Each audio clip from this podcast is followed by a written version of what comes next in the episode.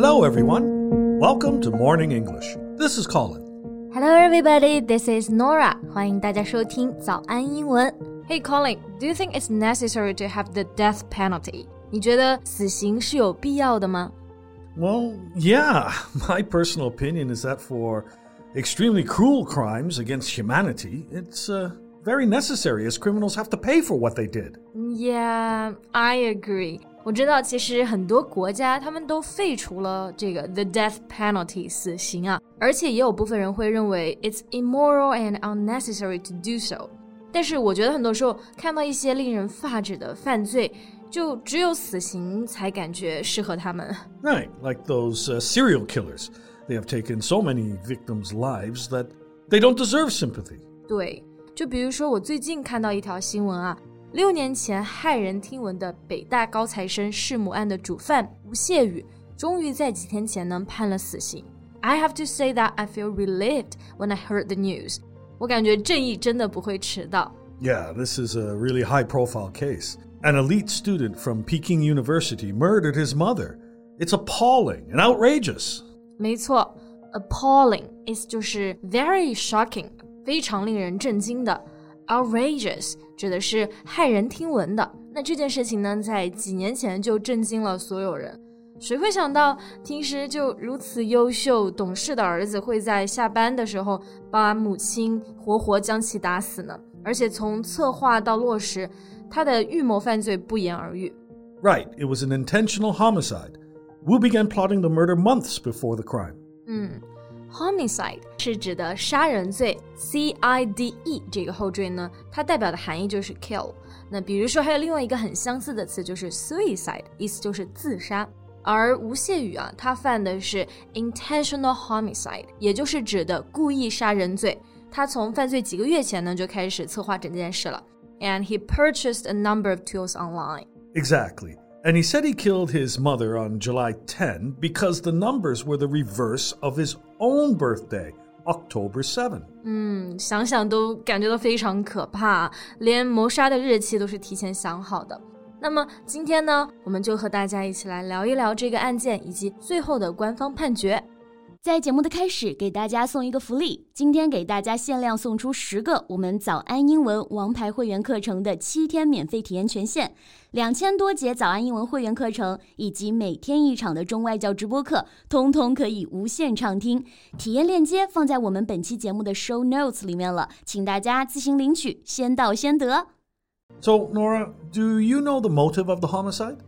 Well, at first I thought he had some psychological problems, or he hated his mother because she was bad or mean to him. Yeah, yeah, that's that's what I had assumed. And then I read some news.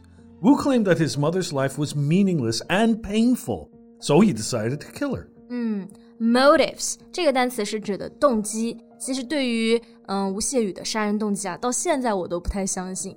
他声称是父亲过世了，母亲过得很痛苦。 so he actually helped her out. Well, that seems to me like it's just an excuse to help him get a lighter punishment. 没错，实际上案发当天，吴谢宇的母亲才参加完学生的毕业典礼，而她的丈夫呢，也早在六年前就去世了。嗯，最艰难的时期都已经过去了。Yeah, he also added he was very pessimistic and weary of the world, so he committed this horrible behavior. Pessimistic 这个单词指的是消极的。 那它的反义词呢就是 optimistic。后面这个单词 weary of the world 指的就是厌世。所以说吴他为自己辩解的一个原因呢，就是说自己悲观厌世啊，才会有这样的极端的行为。It sounds really ridiculous to me as he was living kind of a splendid life after the murder. Yeah. he he lied to some relatives and borrowed 1.44 million yuan from them and subsequently squandering all of it. 对，squander this word means to waste money in a stupid or careless way，意思就是挥霍钱。他当时对亲戚谎称母亲跟他一起出国留学了，然后就借了一百四十四万，结果他全部用来购买彩票啊，流连于各种高档会所，没有多久就用光了。Right. He spent meticulous effort to cover up the crime and years of fleeing.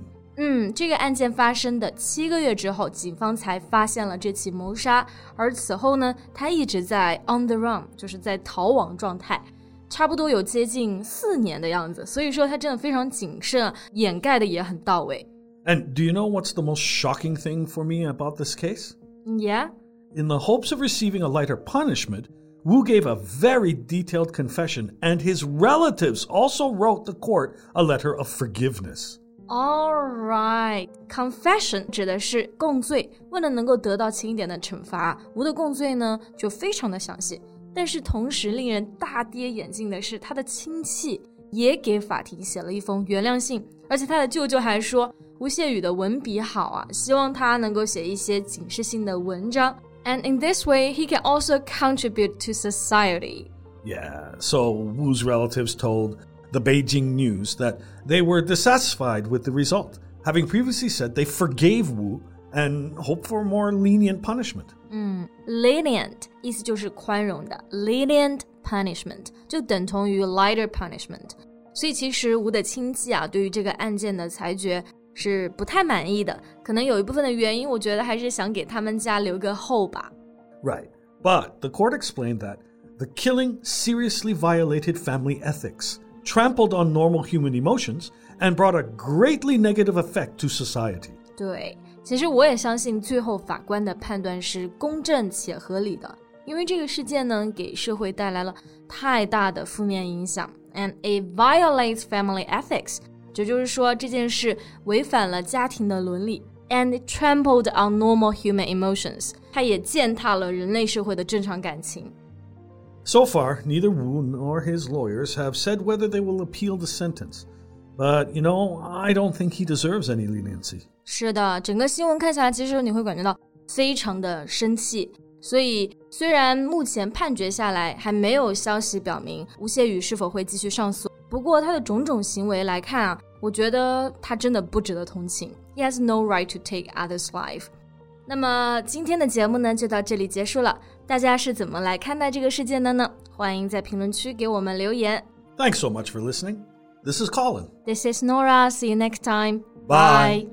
今天的节目就到这里了。如果节目还听得不过瘾的话，也欢迎加入我们的早安英文会员。成为会员，您就可以无限畅听我们每天一场免费的中外教直播课，以及两千多节原创系统课程了。今天我们限量送出十个七天免费试听权限，试听链接放在我们本期节目的 show notes 里了，请大家自行领取，先到先得。This podcast is from Morning English. 学口语就来早安英文。